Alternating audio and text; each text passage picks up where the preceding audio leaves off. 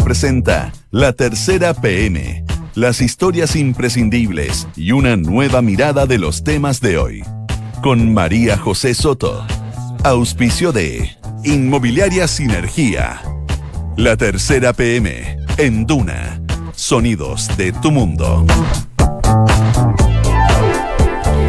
Dos de la tarde y casi Tres minutos. ¿Cómo está? Bienvenido a la tercera PM, una nueva edición en este día jueves 28 de noviembre de 2019. Me escucho muy fuerte, voy a bajarme un poco el volumen, me escucho gritar. A esta hora hay 29,7 grados la temperatura en Santiago y se espera 31 grados para esta jornada que va a estar un pelín calurosa. A esta hora ahí está pasando varias cosas, especialmente en eh, Valparaíso. Se está debatiendo la acusación constitucional contra el exministro del Interior, Andrés Chadwick. Y en esta edición, mientras tanto, vamos a tocar temas todos relacionados con los momentos bien difíciles y semanas difíciles que llegábamos viviendo. Los casos de muertes y supuestos suicidios durante el estado de excepción, cómo están fallando las cortes de apelaciones de todo el país frente a la crisis también, que tienen posturas y fallos totalmente distintos unos de otros. Y además vamos a hablar de nuevos líderes, no tan nuevos, pero que están emergiendo durante esta crisis. Vamos con los principales titulares que van a estar en unos minutitos publicados en la tercera PM.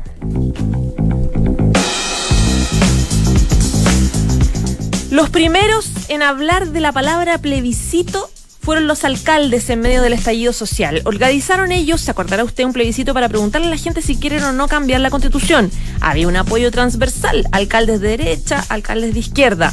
Pero todo está cambiando. Uno a uno empezaron a bajarse los municipios desde el anuncio de Acuerdo por la Paz y eh, una nueva constitución que fue lo que se está debatiendo llevamos más de una semana ya este acuerdo en el Congreso. Y hasta ahora hay 31 alcaldes que no quieren ya organizar este plebiscito. Propósito de acuerdos en el Congreso, anoche nos enterábamos de este acuerdo firmado por varios senadores de los partidos, una suerte de consenso sobre el orden público que incluía un recordatorio al presidente Piñera respecto de sus competencias para tomar las decisiones que estime conveniente en caso de requerirlo, lo que se leyó como un apoyo frente a tener que eh, volver a decretar estado de excepción. Este documento desordenó completamente a la oposición que anoche ya tenía muchos detractores eh, desde la propia Cámara Alta. Sepa quiénes son y por qué. Lo que yo les adelantaba, ¿cómo han funcionado las cortes de apelaciones de todo el país frente al uso de la fuerza en medio de los episodios de violencia? Vamos a hablar sobre eh, los distintos fallos precisamente. En Talca, por ejemplo, ordenaron extremar los recursos, es decir, un paso más allá del uso de balines para poder mantener eh, el orden público. En Valparaíso, totalmente distinto, los prohibieron. ¿Por qué tantas diferencias? ¿Cuáles son los criterios de los jueces? El Ministerio Público investiga 23 muertes ocurridas en los nueve días de estado de emergencia en Chile. 16 fallecidos por eh, en saqueo, cinco decesos se atribuyen a la acción de agentes del Estado y dos murieron en recintos policiales. Estos dos bajo investigación por supuesto suicidio. Uno muere en Peñaflor, el otro en Molina. Están en el informe lapidario de Human Rights Watch y vamos a hablar de ese tema aquí. Supermercados y farmacias extreman sus esfuerzos para evitar despidos masivos de trabajadores ante esta ola de eh, saqueos y cierre de los establecimientos. Walmart Chile relocalizó ya al casi el 82% de sus colaboradores. Son cerca de 4.000 personas aproximadamente que podrían haber quedado sin trabajo. Santa Isabel, por ejemplo, y Totus están en la misma ofensiva para evitar despidos. Y yo le hablaba de líderes que podrían estar saliendo. Hubo encuestas y sacó resultados que eh, sorprendiendo. ¿Se acuerda usted de Franco Parisi, el economista que en 2011 explicaba en distintos programas de televisión cómo funcionaba el sistema de la AFP? Después, en 2013, em, él fue candidato presidencial, sacó más del 10% de los votos, que son casi 700.000 personas que votaron para él de presidente. Estuvo golpeado por hartos problemas y graves acusaciones. Bueno, apareció la encuesta criteria ante la pregunta quién le gustaría que fuera el próximo presidente. ¿Por qué? Acá lo vamos a analizar. Dos de la tarde y siete minutos. Vamos de inmediato con uno de los temas que les contaba en titulares eh, para hablar de eh, este mes difícil donde ha habido víctimas fatales y específicamente queremos hablar de dos casos específicos que están en investigación. Se trata de dos supuestos suicidios en comisarías durante el estado de excepción. Está aquí con nosotros Juan Pablo Figueroa y Sebastián Palma, que son de periodistas de la unidad de investigación de la tercera. ¿Cómo están? Muy bien, gracias, muy buenos días. Bienvenidos los dos, buenas tardes, sí. Bueno, partamos contigo, Juan Pablo. Mira, este, estos dos casos eh, me llamaron mucho la atención ya desde hace algún tiempo. Y bueno, ahora que con el lapidario informe de Human Rights Watch que salió esta semana, eh, nuevamente aparecen mencionados ahí estos dos casos. ¿Quiénes son? Son César Mallea, que murió en la comisaría de Peñaflor en la noche del 25 de octubre. 49 años. Tenía 49 años, claro. Él fue detenido eh, esa noche eh, durante el toque de queda. No necesariamente, no, no, fue detenido por el toque de queda, sino que iba, iba conduciendo en estado de ebriedad, pero además en el toque de queda. Eh, y el otro caso es de Germana Burto, de 30 años, que en Molina, precisamente fue al día siguiente, el 26 de octubre, eh, en una ciudad donde no había ni siquiera toque de queda. O sea, eh, su caso en particular ni siquiera se, logra atribuir precisamente al, a, los temas que tienen que ver con, la crisis social. Pero sí coincide también precisamente eh, que están, son de las muertes que se están investigando y que la Fiscalía está investigando, que ocurrieron en, durante el estado de emergencia y que en este caso ocurrieron lo importante acá es que no solamente ocurrieron en la nueva comisaría, sino que son muertes que ocurren bajo custodia policial, eh, entendiendo que cuando, cuando uno está bajo custodia del Estado, de ya sea, por ejemplo, cuando, cuando los chicos que están en el Sename, eh, los adultos que están en el Senama, los, eh, los presos que están en la cárcel, siempre están el Estado debe garantizar su seguridad, mm. ya sean los gendarmes, ya sea la policía, ya sean los funcionarios que trabajan para las distintas instituciones. Entonces, cuando ocurre una muerte de este tipo, tienen que empezar a investigarse todo mucho mayor, con mucha mayor profundidad. que por, lo menos una negligencia. claro, claro. En este momento estamos viendo que todo, todo lo que da, toda la, información que ha recopilado la, fiscalía, en ambos casos nosotros pudimos, con, con, Sebastián Palma, pudimos ir a hablar con los fiscales, hablar con las familias, eh, hablar con las policías y ir juntando todas las piezas para ir viendo todo lo que sucedió esas noches. Eh, y efectivamente todo apunta a que fue suicidio. Ahora, ninguna de las dos investigaciones está cerrada todavía, las dos están abiertas. Hay, hay diligencias pendientes, hay, hay situaciones que están abiertas, pero eh, hay que entender que también esto, como por lo que yo te decía también antes, eh, al ocurrir por una muerte bajo custodia del Estado, eh, pasa inmediatamente a investigarse también como un tema de derechos humanos. Y por eso mismo también la Fiscalía lo incluyó dentro de, todo esta, dentro de toda esta información y, y fue incluido también dentro del informe de Human Rights Watch. En el caso de César Maya, el hombre de Peñaflor, hay un, leía un poco la nota, alcanzé leer un poco la nota que ustedes prepararon, donde describen que su hermana fue al Instituto de Derechos Humanos y dio una declaración donde ella plantea varias cosas que le parecen sospechosas, como por ejemplo que él tenía ropa distinta a la que salió esa noche o que tenía moretones, digamos, en su cuerpo. Claro. no solo su hermana plantea situaciones sospechosas, o sea, los familiares de César, tanto su, esposa como su hermana, como mencionaba, descartan de plano el suicidio. Eh, son súper tajantes en eso. Eh, hay dos situaciones bien extrañas. Primero, la que los familiares alegan que el cuerpo fue entregado con otras prendas de vestir, a las que César efectivamente entró a la comisaría. Y la otra son unos eh, llamados que César habría efectuado a su ex señora, que le señalaba que por favor lo fuese a buscar el otro día, en la mañana. Eh, la señora se cuestionaba y decía por qué se mató si me decía por favor venme a buscar mañana temprano. El, motivo, eh, porque César, de hecho, ella señalaba, me llamó y de hecho tiró la talla, dijo, estoy acá.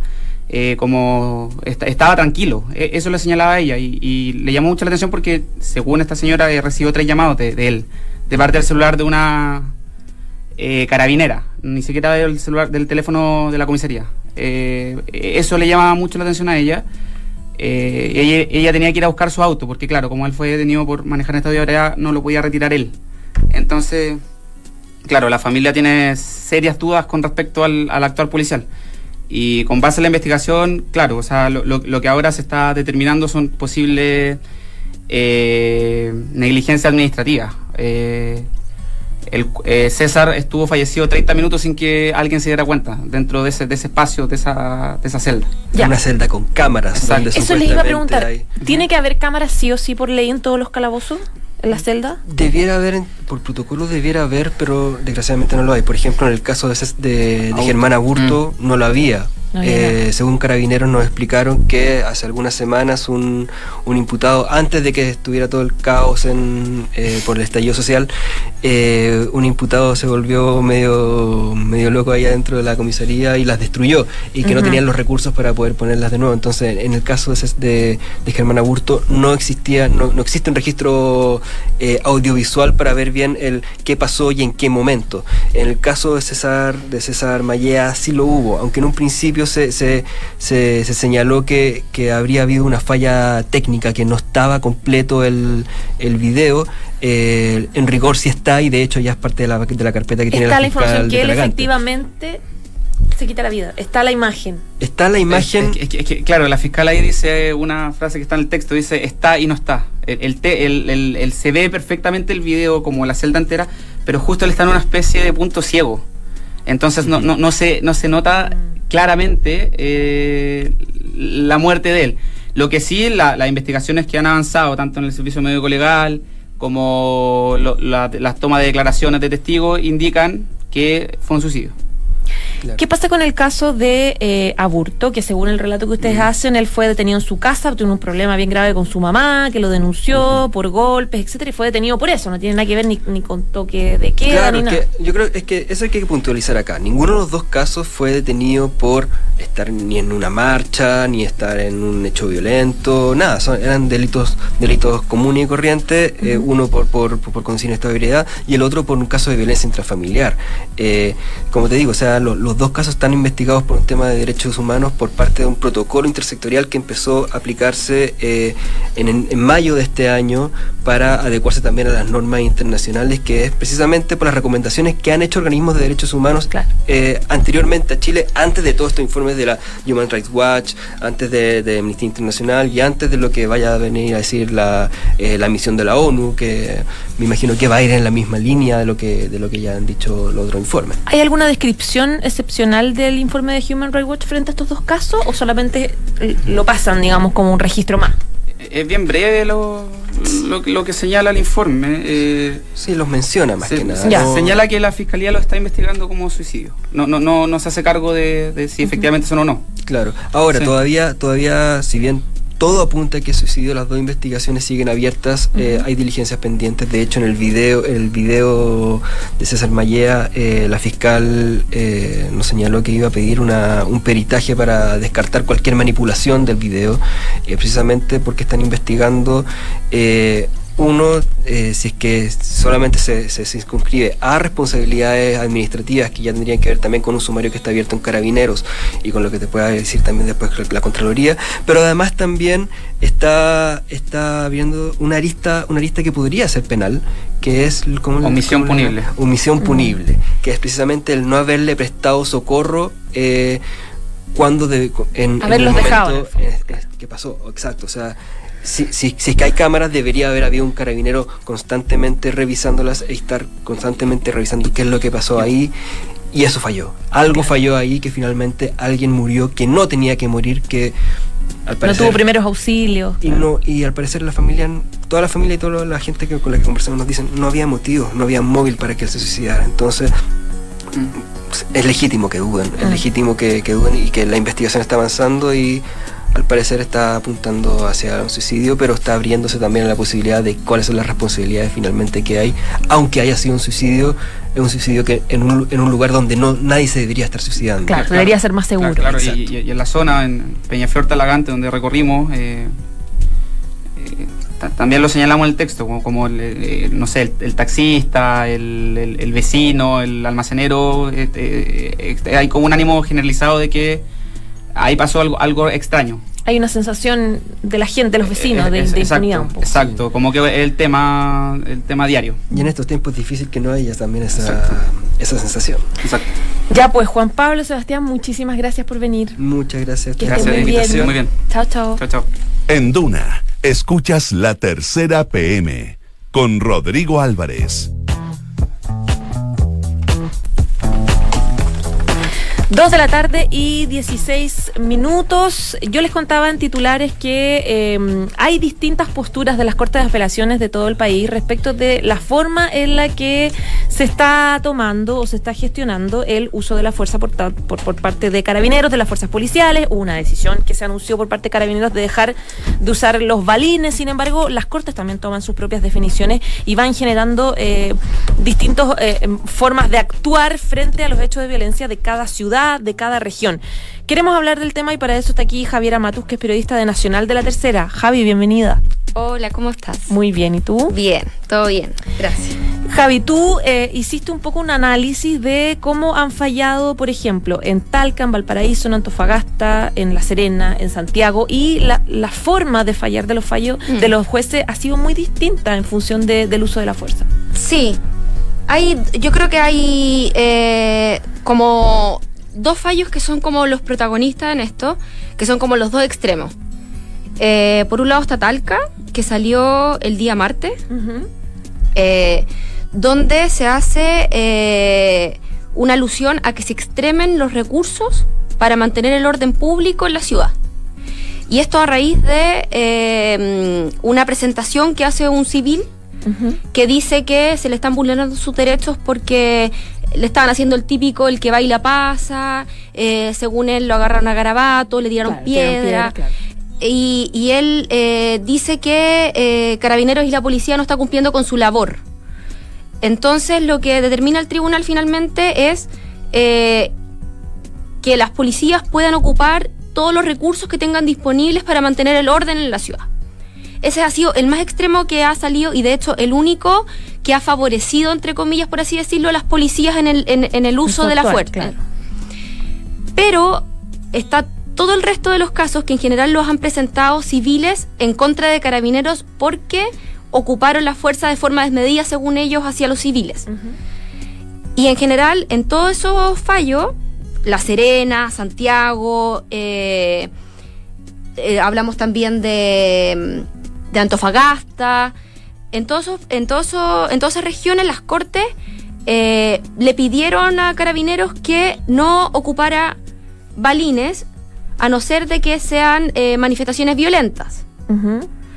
Pero hay un caso que es el otro extremo que yo te decía, así como está Talca y está Valparaíso, que es la Corte de Valparaíso, que dice que no se puede ocupar balines en ningún a todo evento, o sea, como sea violento o no violento, los carabineros no pueden disparar balines en Valparaíso. De hecho, dice prohibir, eh, vi tu nota, decía mm. prohibir el uso de, balines a todo evento y sustancias tóxicas en manifestaciones pacíficas. Claro, ahí hace como, ahí hay dos temas, porque una cosa es el uso de balines que dice no pueden nunca disparar, sea violento o no violento, pero las lagrimógenas solamente las pueden lanzar es lo que está diciendo, en el fondo es como cuando, cuando la manifestación deje de ser pacífica, en el fondo. Igual se les está dejando ocupar algún tipo de, de sustancia que, que son los gases, pero no pueden disparar en el fondo.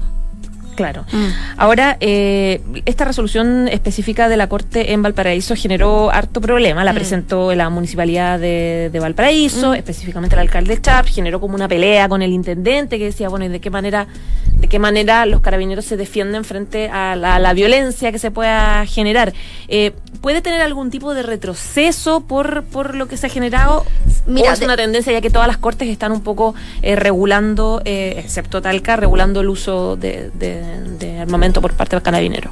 Tú dices si puede tener algún tipo de retroceso en las cortes, o sea, como que los, otros tribunales empiecen a fallar de la misma forma que Valparaíso. Yo creo que cada tribunal está fallando en su mérito, o sea, estamos viendo que de hecho lo, que falla el tribunal de Valparaíso es previo a lo que falla Talca, o sea, Talca fue mucho más duro en su actuar, en su, en su lo que sí creo es que esto está generando consecuencias, como pasó hace, creo que hace dos días atrás salió un audio de un carabinero en un mall en Quillota eh, diciendo que estaban sobrepasados porque no podían, no podían sacar a la gente que estaba saqueando dentro del mall y se tuvieron que ir. Mm. Eh, porque no podía dispararle a la gente, no tenía cómo disuadir a la población, entonces, y, manda un audio a Senco, que es la central de comunicación de Carabineros, le dice, nos vamos porque no tenemos, no tenemos qué más hacer en el fondo. Entonces yo creo que sí puede traer consecuencias en esos términos, como eh, cuál va a ser la forma en cómo Carabineros y, la PDI, pero sobre todo Carabineros, va a intentar mantener el orden público solamente usando eh, gases lacrimógenos y sin poder ocupar balines sobre todo en Valparaíso, que no lo van a dejar ocupar nunca. Mm. Ahora, eh, al calor de la definición que tomó Carabineros, de la legislación que está comenzando a debatirse a propósito del uso de la fuerza, etcétera, etcétera, eh, ¿puede que exista algún tipo de resolución general ah, para las Cortes para que no dependa tanto del criterio de un juez, digamos? Eh, bueno, es que esa es otra cosa, porque al finalmente acá si se apela, que probablemente en muchos de los casos de las Cortes se va a terminar apelando, esto va a llegar al máximo tribunal que es la Corte Suprema. Pero la Corte Suprema no va a sacar un solo fallo para todos estos casos, porque como te decía antes, cada fallo es un, es un, es un, o sea, cada caso tiene su fallo propio, no existe como una jurisprudencia obligatoria en Chile de que si sale un fallo de la Corte Suprema respecto a varias situaciones relativamente parecidas, eh, la Corte va a fallar una sola vez y, ahí se va a marcar como la pauta a seguir. Eso no va a pasar. Eh, sí puede generar alguna especie de, más que jurisprudencia, se le llama como... Em, como que va, puede existir alguna especie de, idea de cómo van a empezar a fallar respecto a ciertos casos, pero no va a haber uno en particular, ¿me entiendes? Entonces, y, mm. los carabineros tampoco tienen, yo creo, a no ser que salga, saquen una norma específica, pero eso ya tendría que pasar, me imagino, por algún decreto supremo o algo así del gobierno. Mm pero por el lado por lo menos del tribunal no va a existir eso así como que el tribunal va a decir así van a tener que funcionar nuestras policías en Chile desde ahora en adelante. Eso no, va a seguir a, definición de lo que plantee un juez y lo que esté pasando en su propia región, digamos.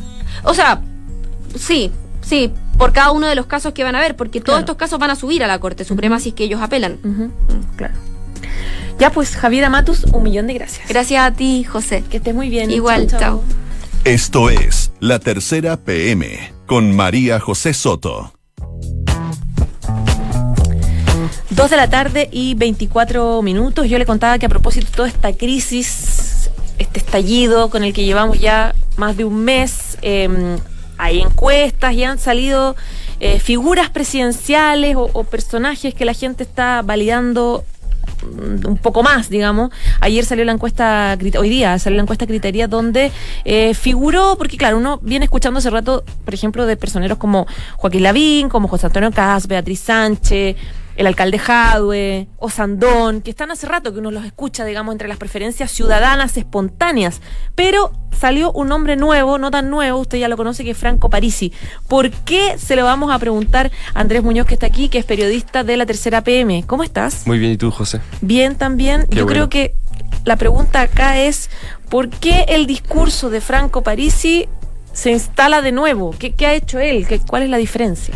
Eh, bueno, sí, hoy día en la tercera PM intentamos responder esa pregunta y eh, lo que pudimos constatar y que ayer y hoy día en Radio Duna, eh, Cristian eh, Valdivieso, eh, director de Criteria Research, la encuesta donde aparece Parisi marcando un 8% en la pregunta abierta de quién le gustaría que fuera el próximo presidente de Chile, él también hablaba de una estrategia comunicacional, ¿no? Y una estrategia digital.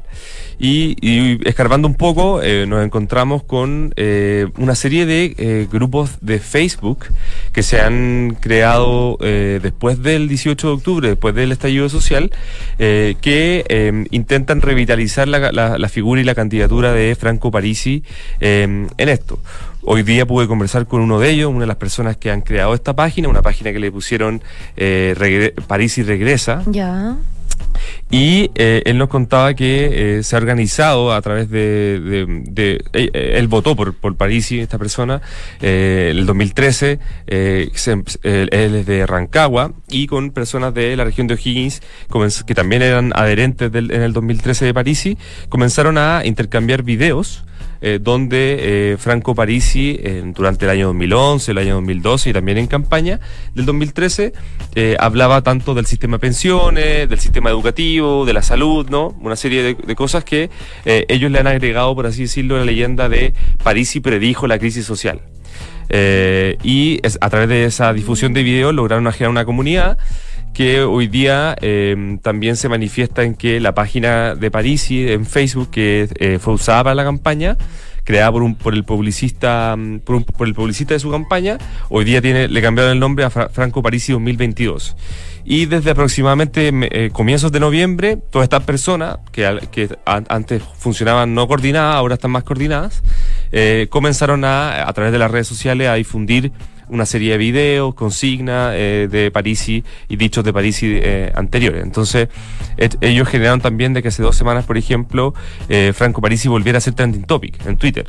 eh, a través de una serie de, mm, indicaciones, ¿no? Eh, diciéndole, oiga, tuite con este hashtag, tuite así, a todos los adherentes, y son, la página, por ejemplo, hoy día tiene cerca de 40.000 seguidores, entonces, eh, me imagino eh, que todo, es difícil saber bien por qué aparece en, el- en esta encuesta criteria, pero, Pero una sabemos- explicación de ello es la estrategia digital. Sabemos que hay una estrategia buena, bien hecha de redes, de manejo de redes sociales, claramente. Ahora, eh, a Franco Parisi, en 2013, que fue la elección, donde le fue súper bien, sacó 10,11%, por ci- 10,11, ¿cierto? Sí, 10,11%. Eh, por ciento del electorado, que son casi 700 mil personas que... 608 que- sí, 680 mil algo así. Claro, que votaron por él.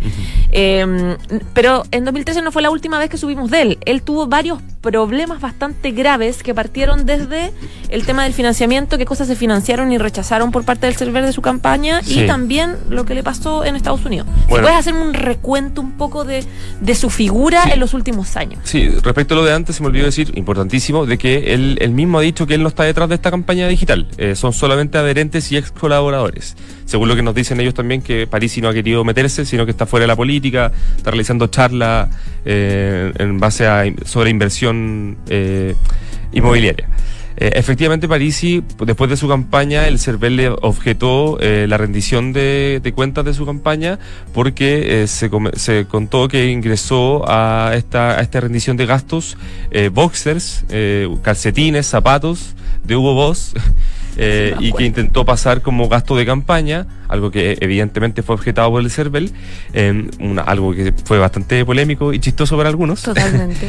Eh, y luego de eso también Parisi, eh, que ah, eh, recordemos fue vicedecano de la Facultad de Economía de la Universidad de Chile, eh, ha dado, ha sido profesor eh, visitante de varias universidades de Estados Unidos eh, y de- luego de eso, luego de la campaña del 2013 se dedicó a hacer clases afuera, pero en Texas en específico eh, tuvo un problema en, la universi- en una universidad allá porque recibió denuncias de acoso sexual de parte de algunas alumnas Claro. eh, algo que finalmente hizo que fuera expulsado de, de esa universidad. Eso fue el año 2015, si no me equivoco. Sí. Y eh, luego de eso, eh, lo último que se ha sabido de, de Parisi es que el, en junio de este año fue invitado por eh, Raúl Mesa, abogado de los reos de Punta Peuco, eh, ex militares que están presos en Punta Peuco por delitos de lesa humanidad, eh, invitado a ser parte del partido del Partido Nacional, si no me equivoco, que estaba creando mesa eh, y que querían sumar a Parisi como vicepresidente de esa colectividad. Esas son las últimas cosas que se han sabido de él. Ahora, respecto de, de- de que sea, bueno, él mismo dice que no está detrás de esto, que está retirado de la política, Sí. eso fue lo que te mandaron a decir, por lo menos del entorno de él. o y- él, no y, sé si hablaste con él en algún en la- momento. no, no pudimos conversar hoy día con él, no, no, no, no tuvimos acceso, pero, pero él, la- esa- él da una declaración el 18 de noviembre a las personas que crearon esta página de Parisi regresa, Parisi vuelve, eh, diciendo de que está abocado a su familia, a los negocios personales y que dice agradece el cariño, pero que, eh, que dice tienen que surgir nuevos liderazgos, estoy seguro que van a surgir nuevos liderazgos de aquí en adelante. Y claro, y hace, y hace un gesto diciendo que, eh, que bueno que las consignas que yo dije el 2013 y que fueron vapuleadas, según él, eh, Se hoy, día, hoy día vuelven, claro, se está cumpliendo. En todo caso, eh, esta encuesta criteria, eh, claro, marca a Parisi con, como yo les decía, con figuras a nivel nacional ya reconocidas hace rato como, como eventuales candidatos presidenciales, como Joaquín Lavín, eh, José Antonio Cas, Beatriz Sánchez. Pero de todas formas, el porcentaje de, de respaldo es tan bajo. Estamos hablando de 8% que sacan igual juntos Parisi, Lavín, Cas y la Bea Sánchez. Después 7% Jadwe. Después 4% Sandón.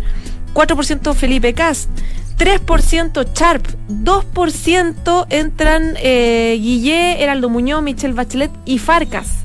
O sea que ya 2%, ¿cuántas personas serán en una encuesta te- Sí. telefónica? No, Cristian Valdivieso hoy día también, también nos contaba hoy día que, claro, el, creo que subió el rechazo de personas que dicen no sé o no quieren contestar de un 6 a un 25%, una- una- un aumento bastante significativo de personas que no, no, no manifiestan opción hoy día.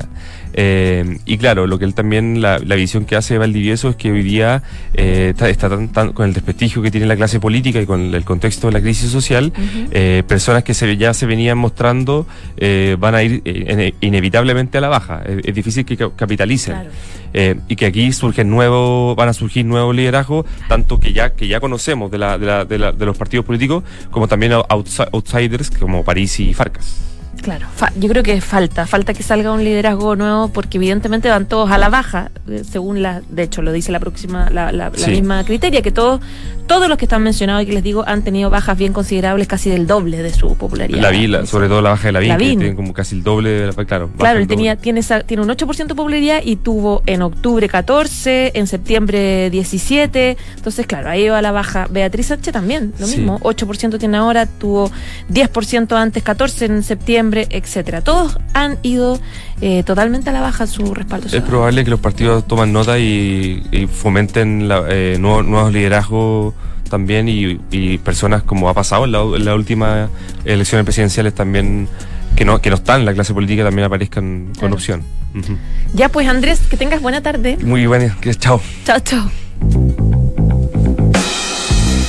Ya, 2 de la tarde y 32 minutos. Saludamos a Inmobiliaria Sinergia. Encuentra tu futura inversión en Sinergia José Pedro Alessandri de Sinergia Inmobiliaria. Departamentos, estudios, un dormitorio, dos dormitorios y dos baños desde 3.350 UF. Anda a conocerlos y encuéntralos en isinergia.cl. Nos vamos, pero quédese en la 89.7 porque viene la próxima carta notable. El amor de juventud de Edward Hopper y a las 15 horas una nueva edición de Sintonía Crónica.